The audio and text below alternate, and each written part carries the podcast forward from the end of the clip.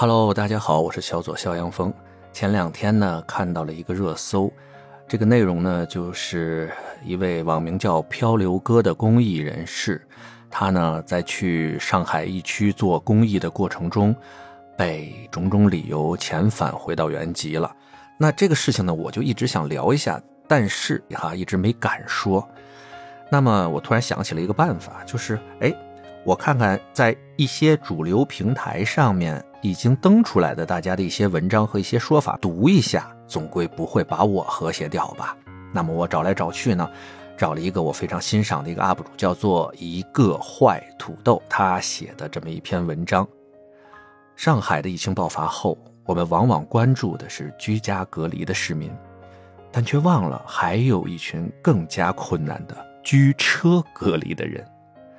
为了保障这座城市的有序运转。为了让大家生活不出现困难，无数的卡车司机日夜兼程地奔赴上海，逆行疫区。卡车上呢，带着是全国人民援助的物资，有食品，有防护服，有生活的必需品。但在这个特殊的时期，卡车司机们的遭遇是我们难以想象的困难。真的，很多人进去以后，一时半会儿他就出不来了。在为了防止疫情扩散的这条道路上吧，对通行的要求都非常的严格。这些司机们呢，很有可能需要长时间的在高速路口滞留数天甚至数十天之久。而且因为有司机在工作当中呢感染，导致了沿途的好多的服务站关闭了，没有餐厅，没有饭店营业。有的司机卸货以后。结果发现，在短时间内政策变了，他们需要提供更多的核酸证明，或者他们要回去的地方完全回不去了。在疫情期间呢，经常会有各种想象不到的变数，导致卡车司机们无法顺利的到达目的地。那怎么办呢？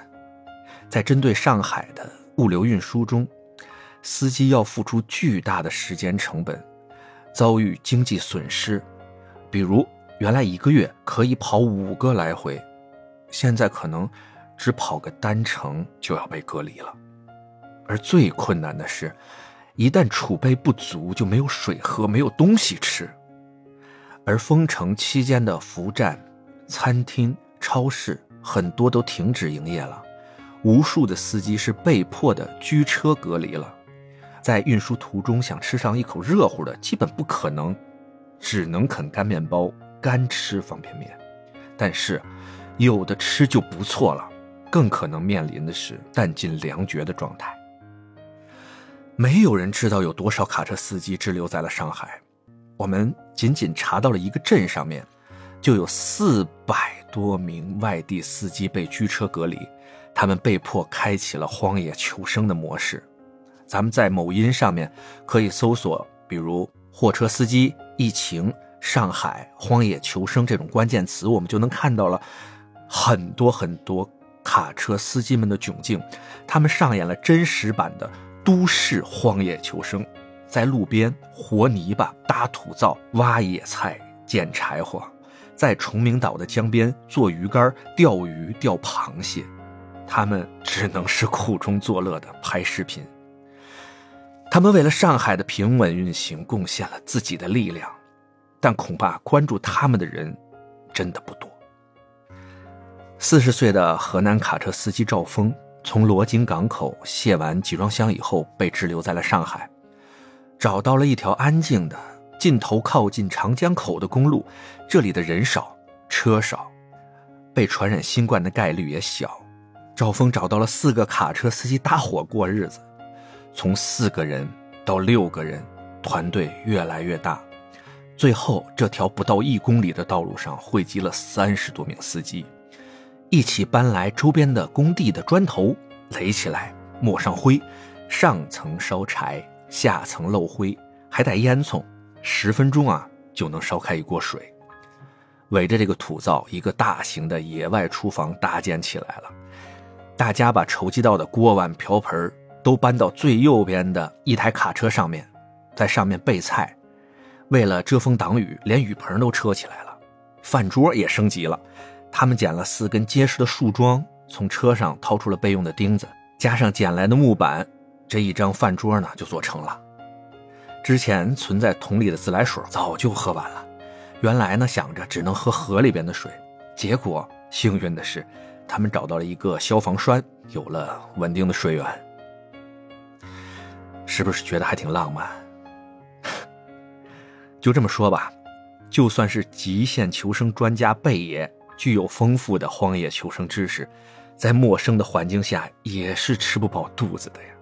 只有饥一顿饱一顿，勉强度日罢了。真的啊，只要饿上一天，再也不会有人觉得浪漫有趣，那些啊，也都只是苦中作乐罢了。哎。就在四月十二号，河南洛阳的漂流哥赵战胜发现了这一事情，带着自己的表哥筹集了上千斤的柴米油盐、蔬菜蛋肉，驰援上海。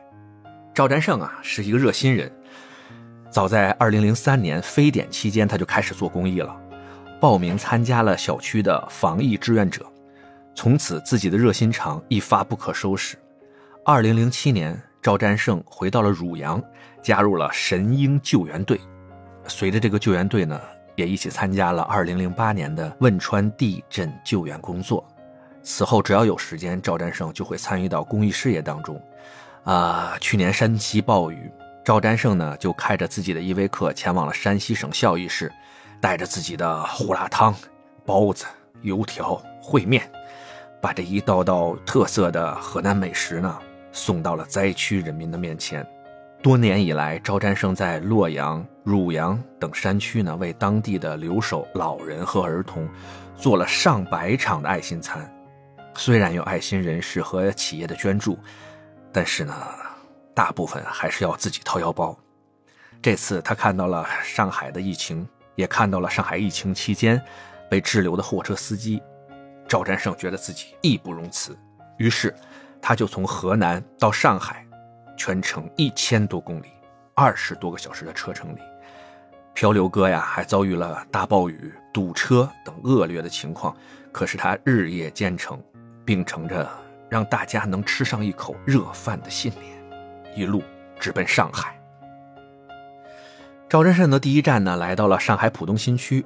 看见道路旁边呢，有不少来自山东、河南、安徽、江苏的大货车，于是他就果断地停下车，支起了灶台，架上了大铁锅，去展示自己拿手的厨艺。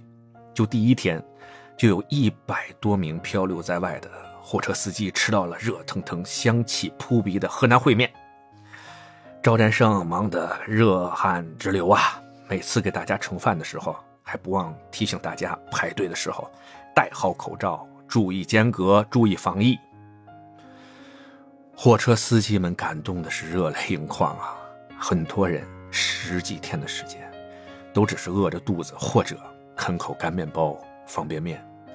这回啊，终于吃上一口热乎的了。不少司机拿出了钱要给赵占胜，都被他拒绝了。看到大家吃的开心，赵占胜的心里啊，像吃了蜜一样甜。他也一样的开心喜悦。疫情不结束，我就不回河南。赵占胜这样对大家说。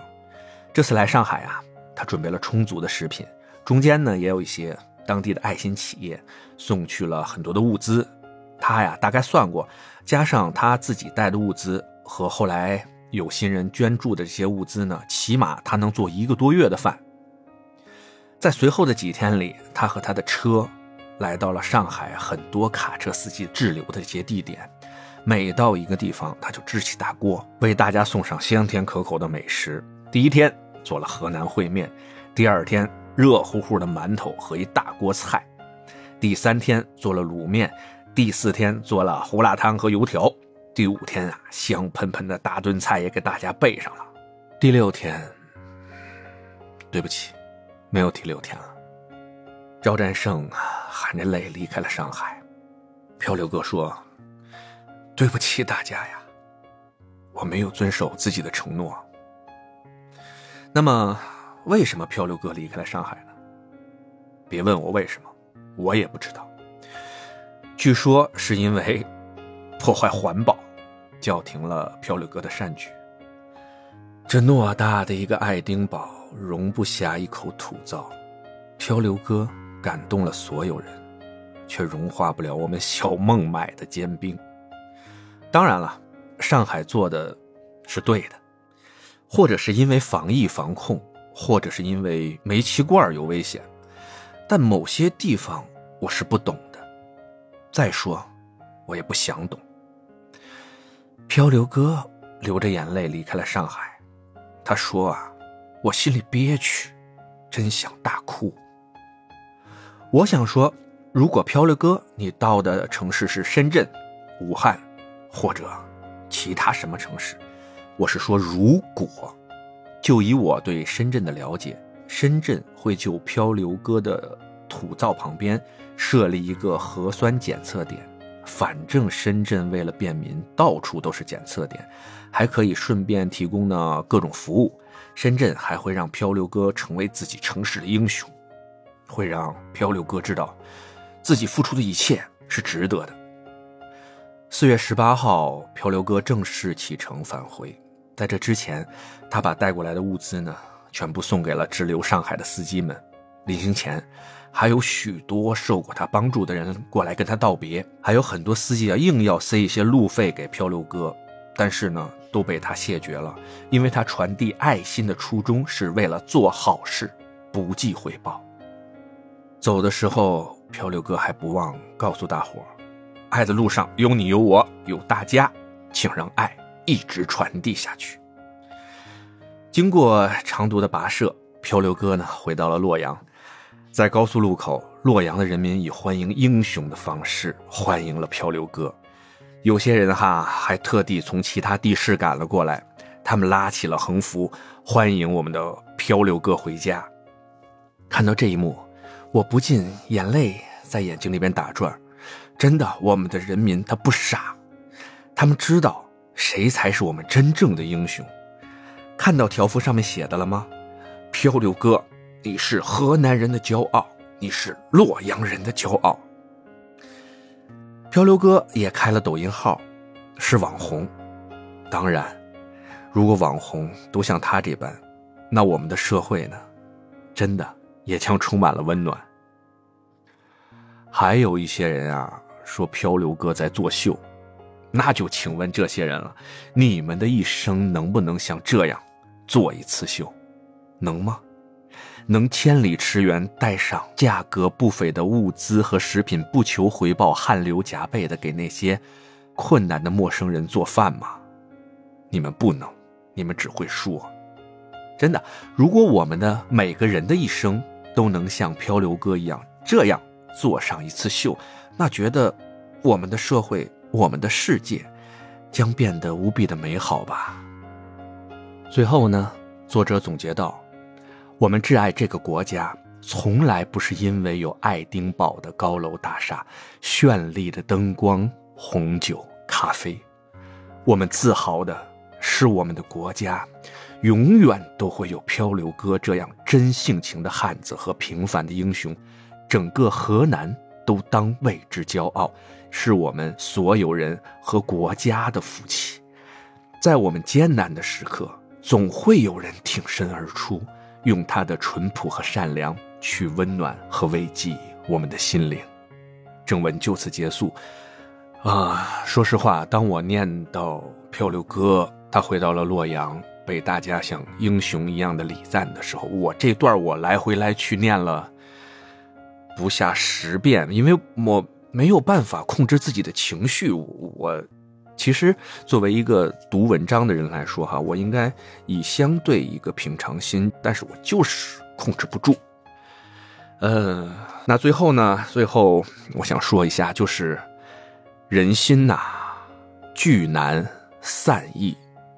希望我们这个社会，不要让这种平民英雄流血流汗，最后再流泪了。我们需要这种平凡的英雄。